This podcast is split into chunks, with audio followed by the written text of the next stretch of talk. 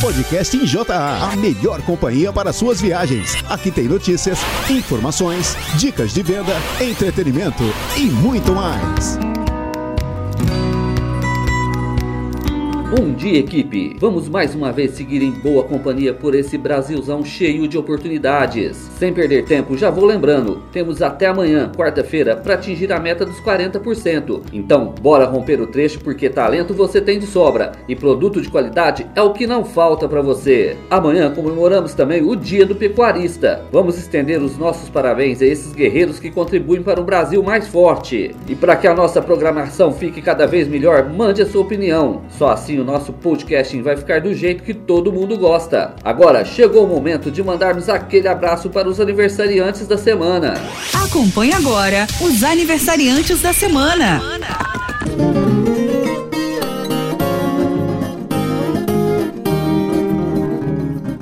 julho, quem vai esquentar a churrasqueira e nos convidar para um arrasta-pé é o Marcel Zanetti, da SC02. Dia 16, parabéns para o Heitor, o nosso controller. Dia 17, abraços também para o Luiz César do Faturamento.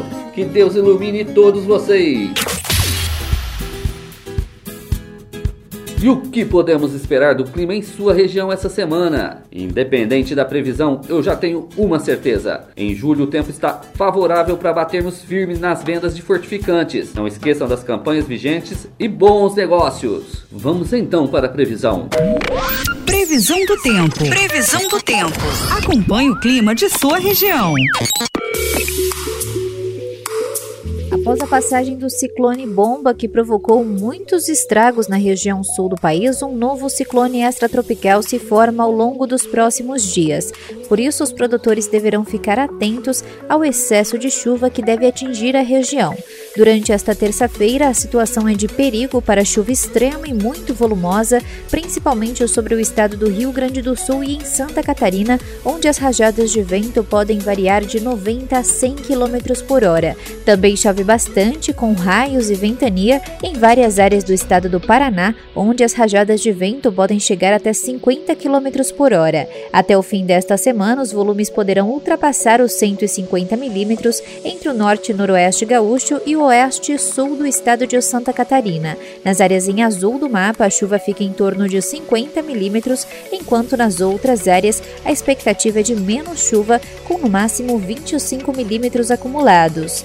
Em São Paulo em Minas Gerais, os trabalhos de colheita do café poderão seguir sem transtornos essa semana, porque não há expectativa de chuva para várias áreas produtoras. No entanto, a partir de quarta-feira, o avanço de uma frente fria pode provocar chuva no leste do estado de São Paulo e em várias áreas do interior do estado, mas apenas em forma de garoa.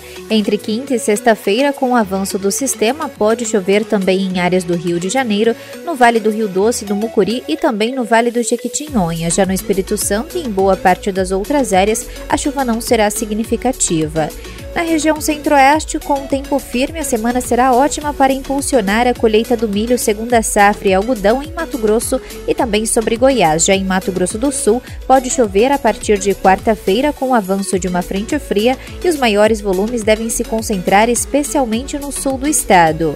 Na região nordeste do Brasil, o tempo firme esta semana vai permitir que os trabalhos de campo avancem normalmente em várias áreas do interior do Nordeste, principalmente sobre o oeste do estado da Bahia. Por outro lado, os trabalhos de colheita poderão ser paralisados momentaneamente devido à chuva que se concentra no período da tarde no norte do Maranhão, onde pode chover até 50 milímetros. A mesma previsão vale para o norte do Piauí e também para o centro-norte do Ceará. Já em toda a costa leste do Nordeste pode chover até 25 milímetros ao longo dos próximos dias.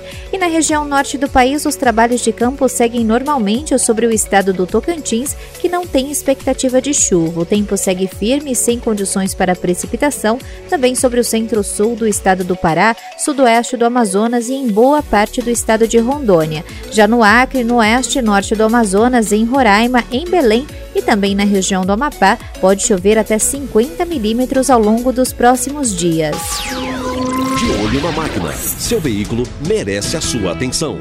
Vamos aos mitos e verdades sobre a revisão de veículo. Limpar os bicos injetores antes dos 30 mil quilômetros é mito ou verdade em sua opinião? É mito!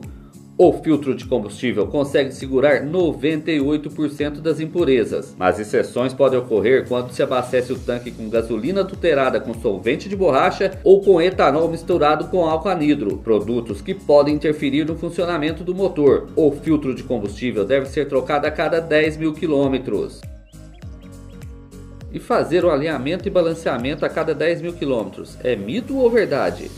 Se respondeu mito, errou!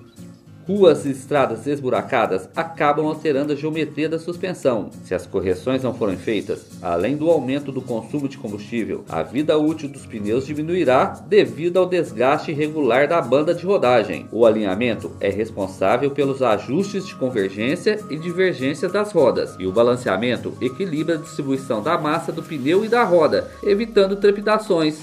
E sobre colocar aditivo na água do radiador. Sim, esse procedimento deve ser feito. Uma grande parte dos problemas nos sistemas de arrefecimento se deve à falta do uso de aditivo. Além de oferecer a proteção anticorrosiva das peças metálicas que entram em contato com a água, ele prolonga a vida útil de itens como sensores térmicos, válvulas termostáticas e sensores de temperatura, Importante, não é necessário colocar aditivo sempre que completar a água do radiador em posto de gasolina. Fazer isso nas revisões já é o suficiente para carros novos. É isso aí. Cuide bem do seu veículo e esteja sempre em movimento.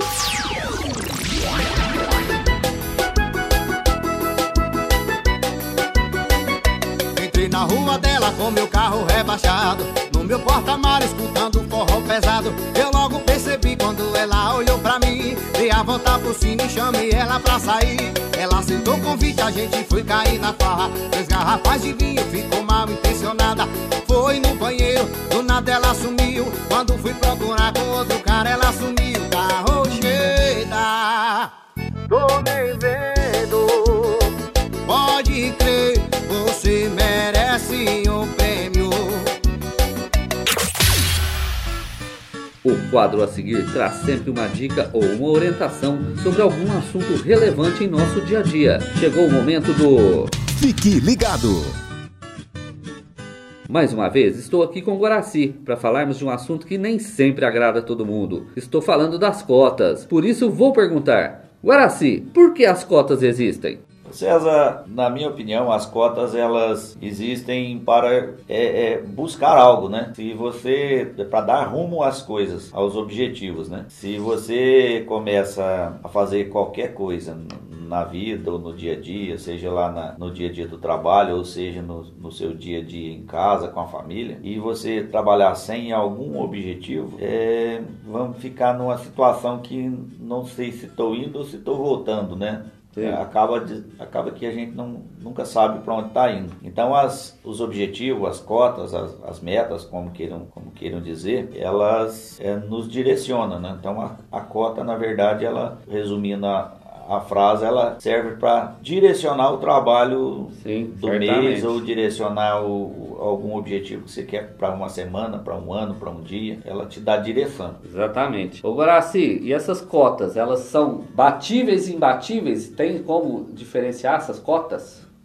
O César, eu acho que, que existe as duas coisas. Existe aí no, na, na, no dia a dia e na, na, no mercado de trabalho, vamos falar assim, na nossa empresa eu acredito que, que existem cotas batíveis, mas a gente sabe que, que existem por aí muitas cotas imbatíveis e às vezes até a gente mesmo em algum objetivo que a gente tenha na vida, é, às vezes você almeja alguma coisa que às vezes vai, vai pensar, chegar a uma conclusão que, essa, que essa, esse objetivo, essa, esse sonho, essa vontade, ela é, é imbatível para aquela para a situação. Mas no dia a dia do trabalho, trazendo para o trabalho, existem também as duas situações, cotas batíveis e as cotas imbatíveis. Me dá um exemplo mais ou menos. O que, que seria uma cota imbatível e por que ela acontece?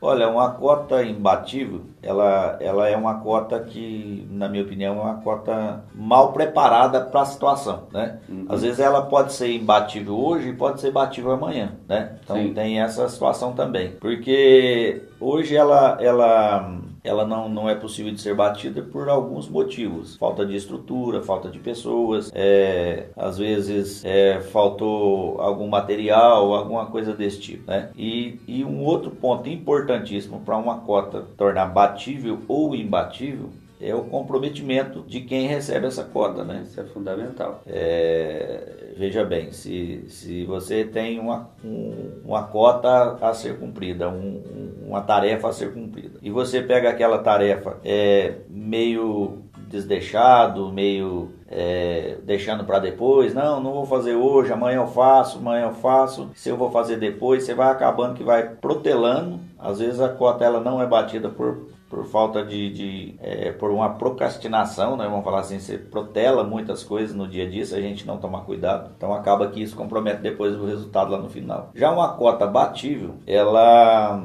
é, um, é um, um, uma cota. Primeiro, ela foi bem estruturada, né? Ela veio de uma, de uma estruturação é, é, passada por, um, um, uma diretoria, por uma governança, na qual ela sabe onde ela quer chegar por um determinado período, né? Ela tem um direcionamento é, de, de, de, várias pessoas envolvidas. Sim, então isso acaba que, que ela fica mais assertiva. Então você tem, por exemplo, um, um almejo de crescer de crescer 20% é, das vendas nesta semana, né? Seria uma, uma cota, por exemplo. E se você tem que crescer 20% nessa semana, se você analisar uma semana, tem 5 dias. Se você dividir 20% por 5, nós teríamos que trabalhar um objetivo mínimo diário de, de 4%. Né? Sim, sim. Seria isso aí uma maneira de você chegar ao final da semana com a cota tranquilamente batida. Mas o que normalmente acontece é que na segunda, na terça, acaba que passa e aí fica 20% para atingir na quarta, na quinta e na sexta. Então o negócio aumentou. Você de 4% ao dia, você passou a ter 6,33% ao dia. Então aumentou 50% da responsabilidade. Então a importância de você receber uma cota no início do mês e já sentar no primeiro dia com, com o representante, sentar com a equipe, é, o promotor se, é, analisar os clientes que ele tem que fazer na, na, as fazendas que ele tem que visitar, na, fazer o planejamento dele ali, é, do, de como ele vai fazer para executar essa cota, ela é importantíssima, porque senão você acaba que protela, enrola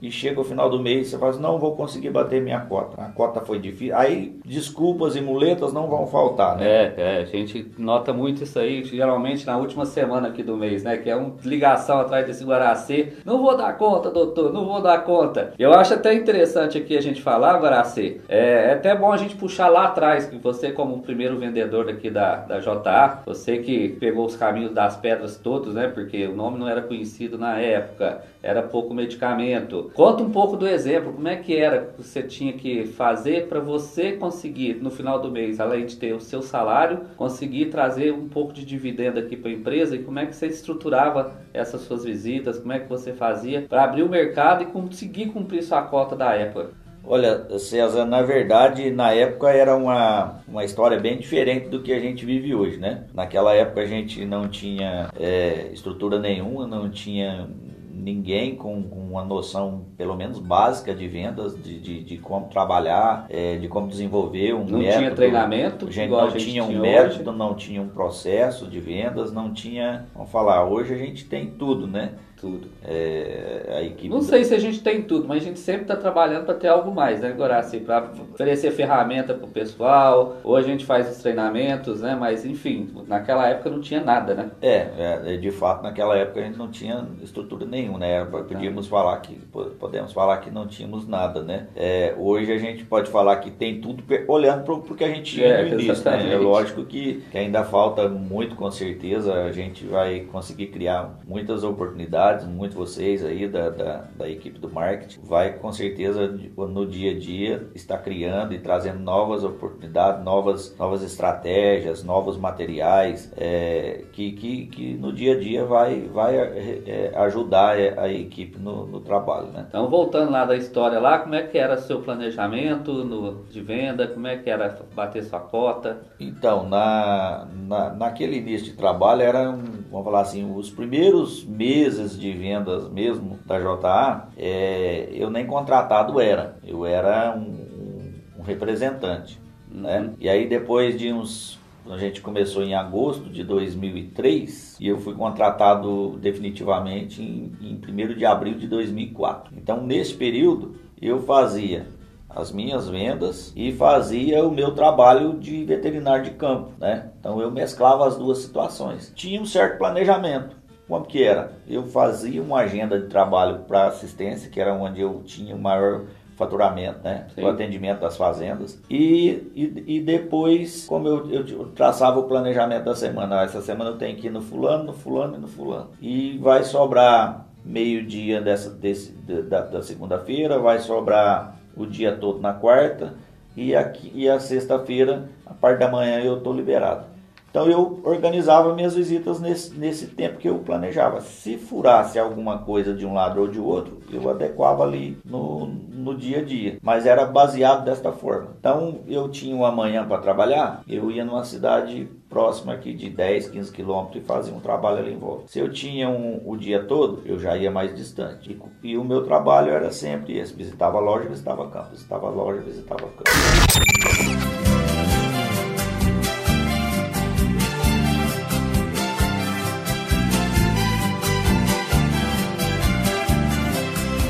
Eu fiz a maior proeza pras bandas do Rio da Morte, com outro caminhoneiro, traquejado no transporte.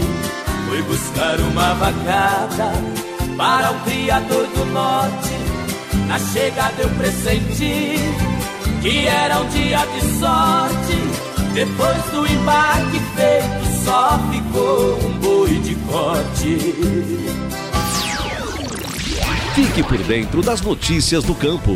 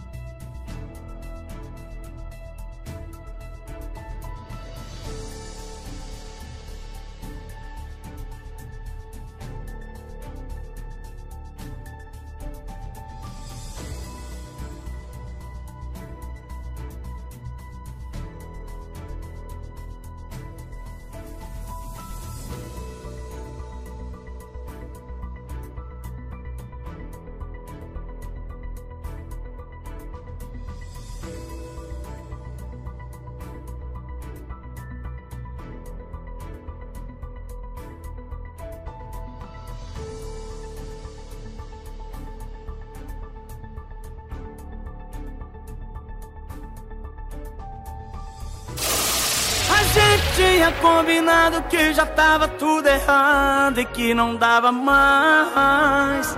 Marcamos um ponto final, mas o final é sempre igual. Você me faz voltar atrás.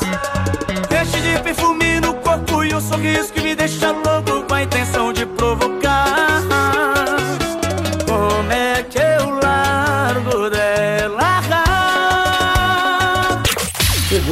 Da nossa conversa com o Eduardo no quadro.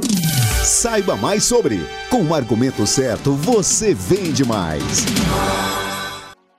A nossa conversa de hoje é sobre um de nossos líderes de venda, o Catofós. Eduardo, fala pra gente, qual a composição do Catofós?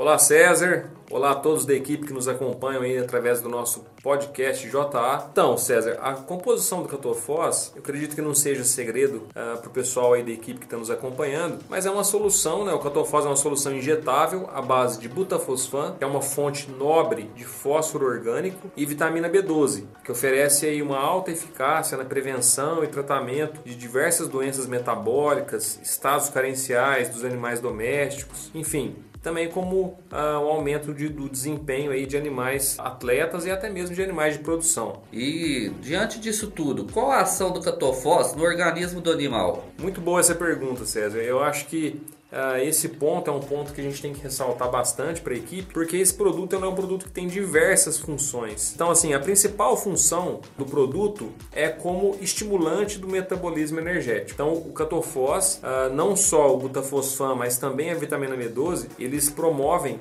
uma, um melhor aproveitamento da energia que o animal consome através da alimentação e então ele, ele melhora esse metabolismo de energia. Ou seja, o animal que tem um maior metabolismo de energia, um melhor metabolismo de energia, ele tem uma maior eficiência na absorção né, da, da dessa energia né, na forma da, da, glicose e depois também mais adiante no ATP, né, dentro do ciclo de Krebs. E isso é muito benéfico, tanto para animais de produção quanto para animais atletas. E até mesmo para animais convalescentes na recuperação de alguma enfermidade. O catofós também, pessoal, ele produz uma, uma função, ele, ele promove uma função muito importante que é a diminuição de cortisol no sangue que é aquele famoso hormônio do estresse, que quando em quantidades elevadas, né, causa estresse no animal, além de inibir a ação da insulina. A insulina é o hormônio responsável pelo transporte de glicose do sangue para dentro da célula, sendo essencial para a produção de ATP, que é a molécula de energia, que é a adenosina trifosfato. Então, o catofós reduz os níveis de cortisol, né, que é do estresse. Isso é muito importante porque em muitas situações o animal está na condição de estresse e, consequentemente, permite que a insulina leve mais energia na forma de glicose para dentro da célula. Então, ah, daí também a função né, de estimulante do metabolismo energético. Vale lembrar também, pessoal, que como essa,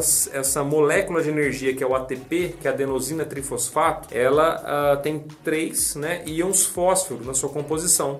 E como o catofós é a base de butafosfan, que é um fósforo orgânico nobre de alta eficácia, a sua molécula tem uma quantidade muito grande de fósforo, ele também fornece esse substrato, que é o fósforo, para a constituição da molécula de energia. Então, mais um, um outro ponto que o produto contribui para a melhora da energia do animal, né, do ganho de energia. Dentre as funções, existem várias outras, né?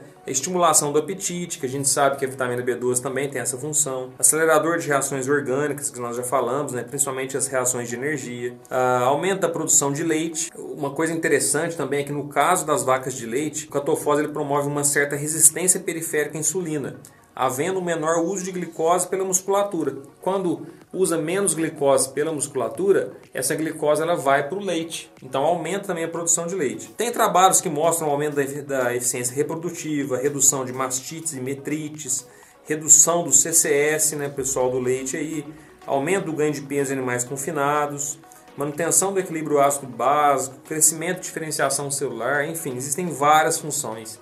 Pessoal, essas funções elas estão todas descritas numa apresentação de PowerPoint está disponível para vocês na área restrita e também no aplicativo.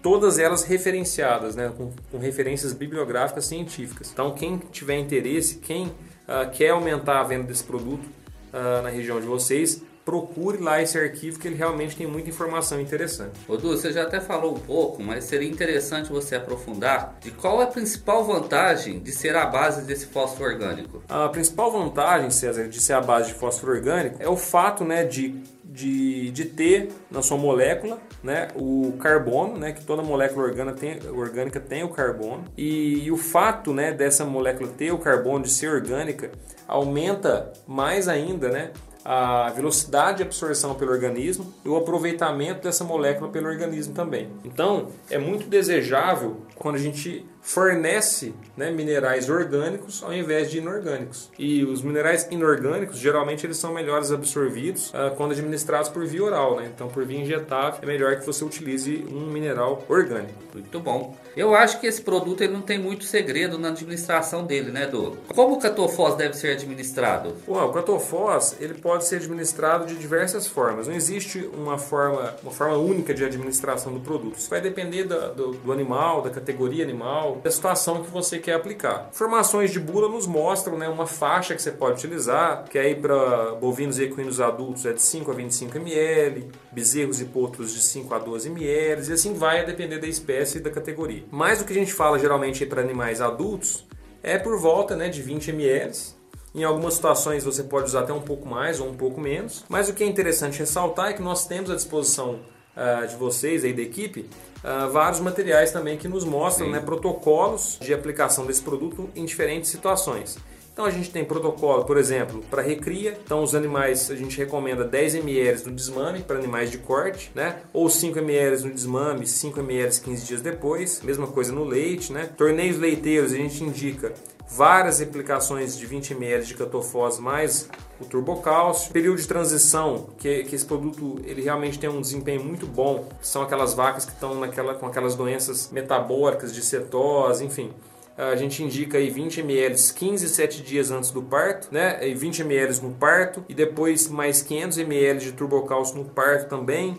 No confinamento, na entrada do confinamento, 10 ml e assim vai, pessoal. Tem várias outras situações uh, que a gente tem aí protocolos específicos e que a gente utilizou realmente dados de literatura aí que já tinha sobre o butafosfan. Então, tem diversas doses, né, dosagens na verdade, né, para diferentes situações espécies e categorias de animais. Ô Du, eu sei que tem muito produtor nesse Brasil lá fora aí que trocou o gato pela lebre. Mas a gente tem mais alguns argumentos fortes para vender esse produto. Quais seriam eles? Então, Uh, os argumentos, César, seria assim, principalmente o fato de ser a base de butafosfan, que é um fósforo orgânico, que é um fósforo nobre, uma fonte nobre de fósforo. Temos outros produtos concorrentes aí que têm outras fontes de fósforo ou até que uh, mesclam, né? Tem uma parte de fósforo orgânico, uma, uma, parte de fósforo inorgânico e às vezes com preços até menores do que o nosso, mas não é à toa, pessoal. O principal concorrente nosso e nós também temos esse produto e esse produto é um produto de valor agregado maior. Não é à toa. Por quê? Porque realmente é uma fonte nobre de fósforo. A quantidade de íons uh, fósforo que tem dentro da molécula do nosso produto é muito maior do que o dos concorrentes. Então, realmente, esse produto tem esse, esse diferencial de ser a base 100% do fósforo ser fósforo orgânico, né? Que tem uma, uma biodisponibilidade maior, uma ação mais rápida, enfim. Tem a, a, vitamina B12 associada, que em várias situações é muito bom, principalmente animais convalescentes, né, de, de doenças aí que causam anemia. Tem uma alta segurança esse produto, ele, ele ainda é considerado no doping, então dá para ser utilizado muito aí para animais de performance, animais atletas, que não vai ser pego em doping. Tem a economia quando a gente pensa no, naquele frasco de 250 ml, né? E tem várias, uh, várias apresentações diferentes aí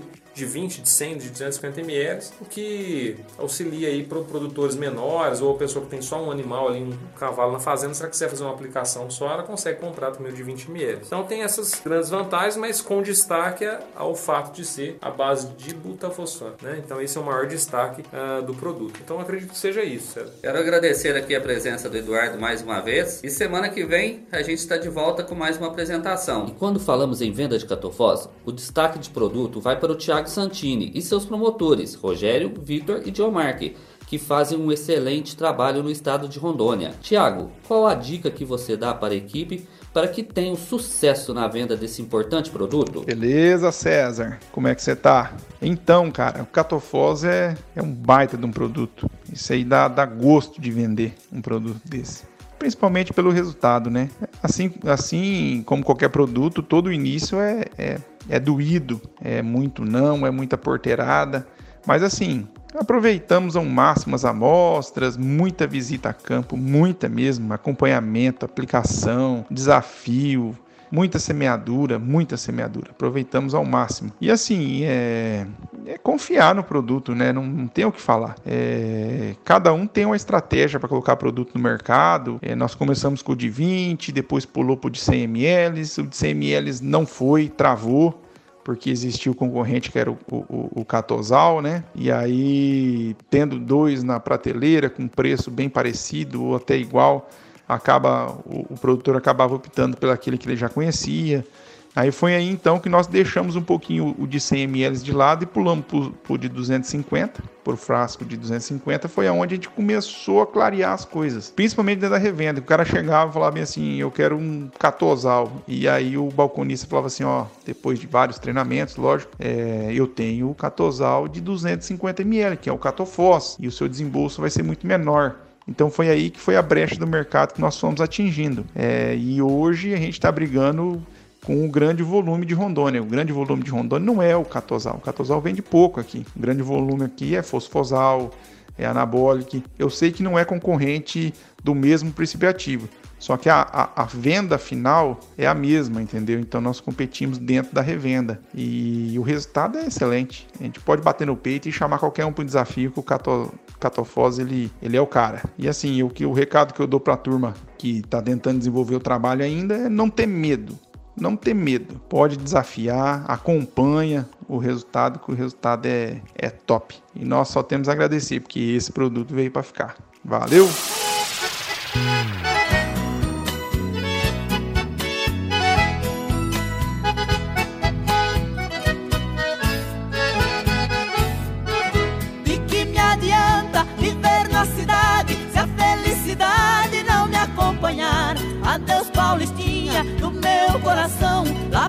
Sertão eu quero voltar. Ver a madrugada quando a passarada Fazendo alvorada começa a cantar. Com satisfação arreio o burrão Cortando estradão saio a galopar.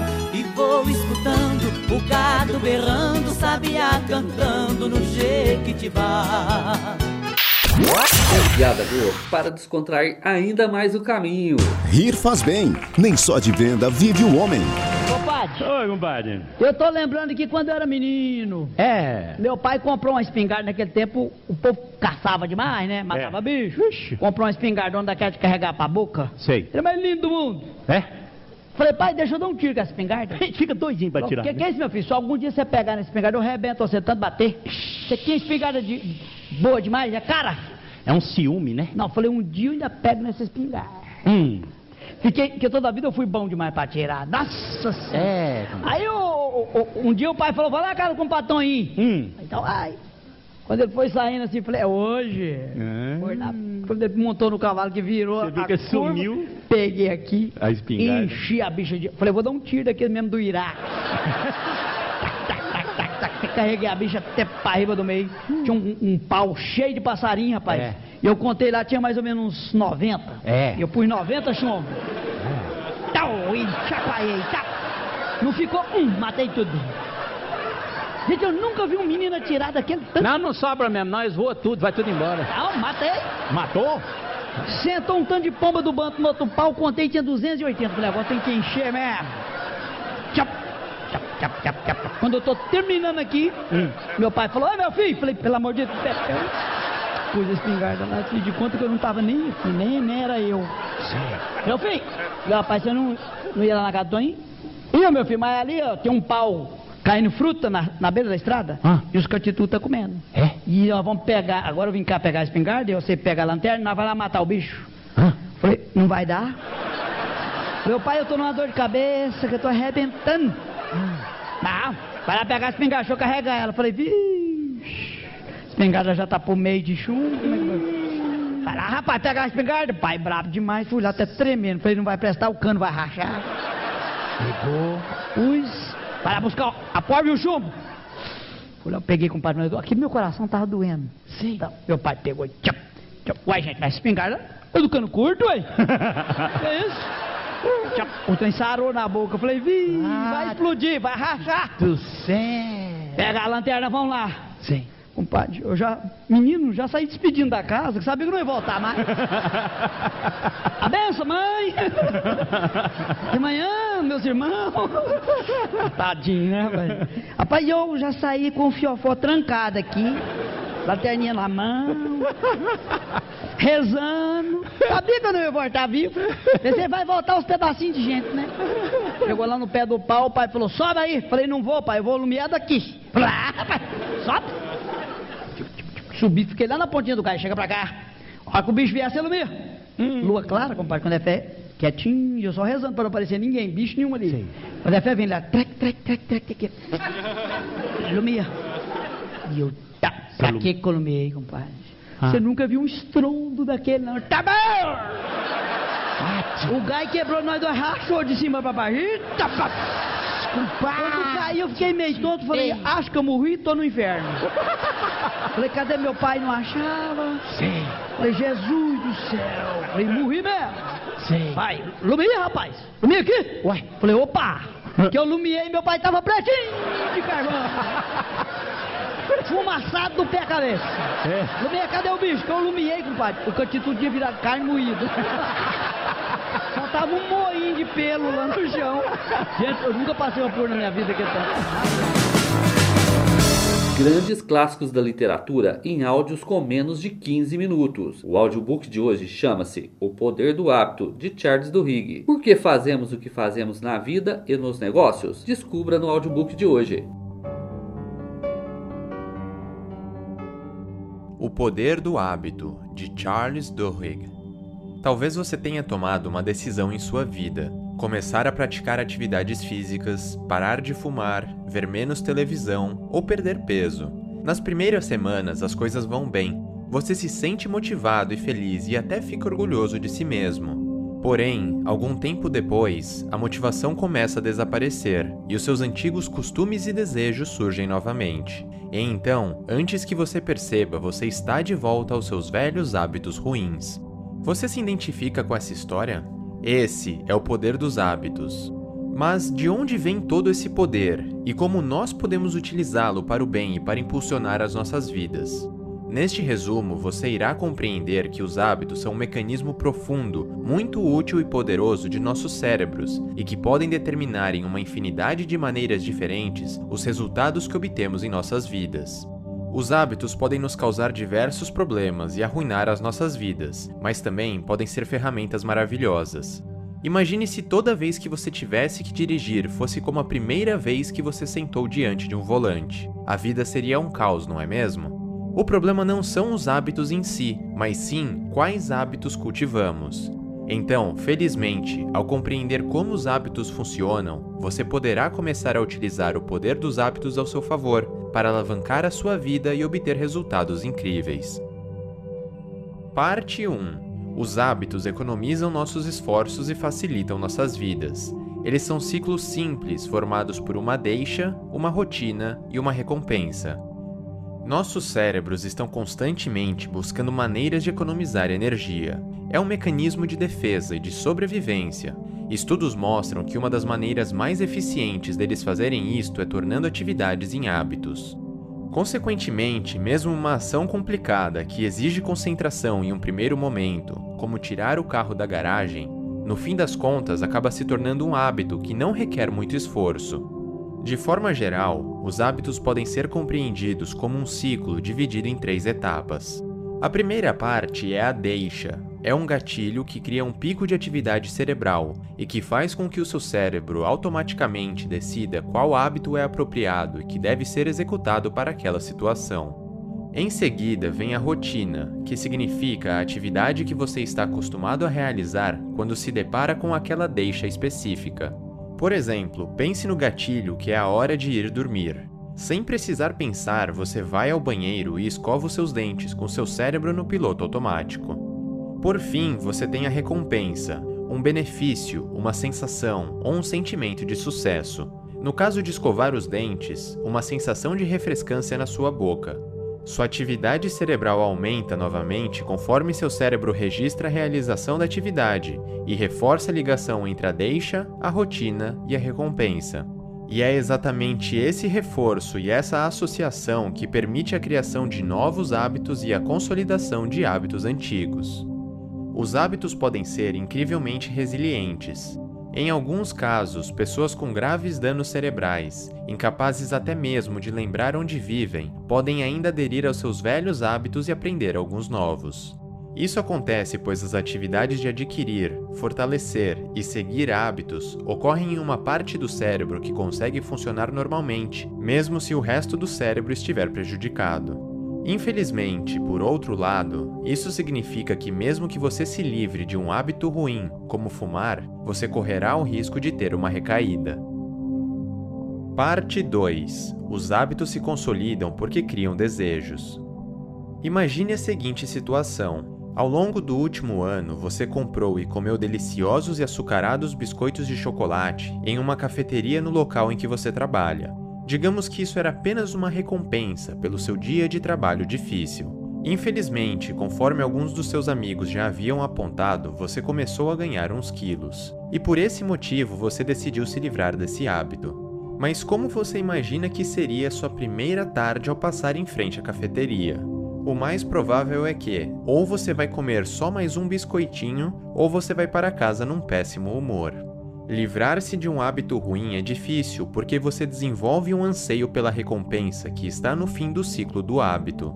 Estudos em animais mostram que uma vez que eles se acostumam com um simples hábito, seus cérebros começam a antecipar a recompensa antes mesmo que eles a recebam. E, uma vez que eles a antecipem, negá-los à real recompensa torna-os frustrados e deprimidos. Esta é a base neurológica dos desejos.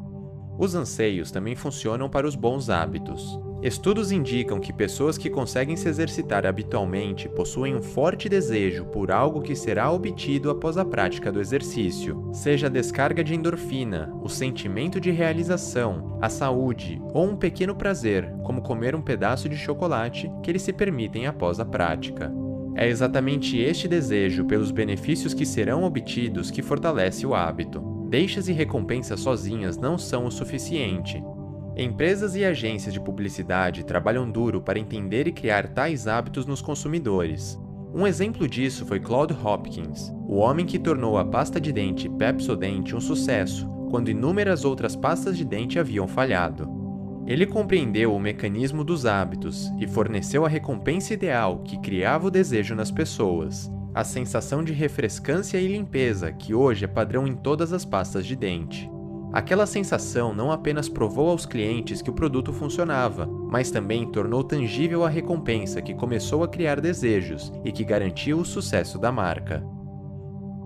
Parte 3 Para mudar um hábito, substitua a velha rotina por uma nova e acredite profundamente na mudança.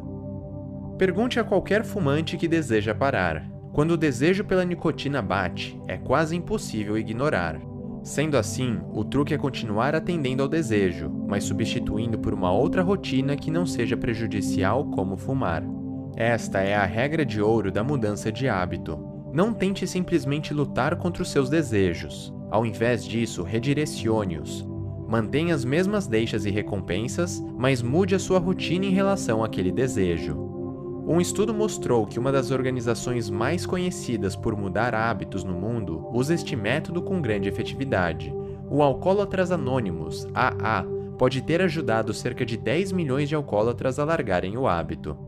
A organização pede que os participantes listem exatamente o que eles desejam ao beber. Normalmente, fatores como relaxamento e companheirismo são muito mais importantes, na verdade, do que a vontade de ficar bêbado ou intoxicado. Então, a organização fornece novas rotinas que atendam esses desejos, substituindo a bebida por coisas menos prejudiciais, tais como frequentar reuniões e socializar com pessoas que os compreendam. Embora em geral isso funcione bem, situações estressantes podem causar recaídas. Por exemplo, um alcoólatra recuperado há alguns anos pode receber um telefonema do hospital e ficar sabendo que sua mãe está com câncer, depois de desligar, ele sai do trabalho e vai diretamente para um bar, e então enche a cara como nos velhos tempos. Um estudo mostrou que o componente que separa ter recaídas ou continuar longe do álcool é a crença.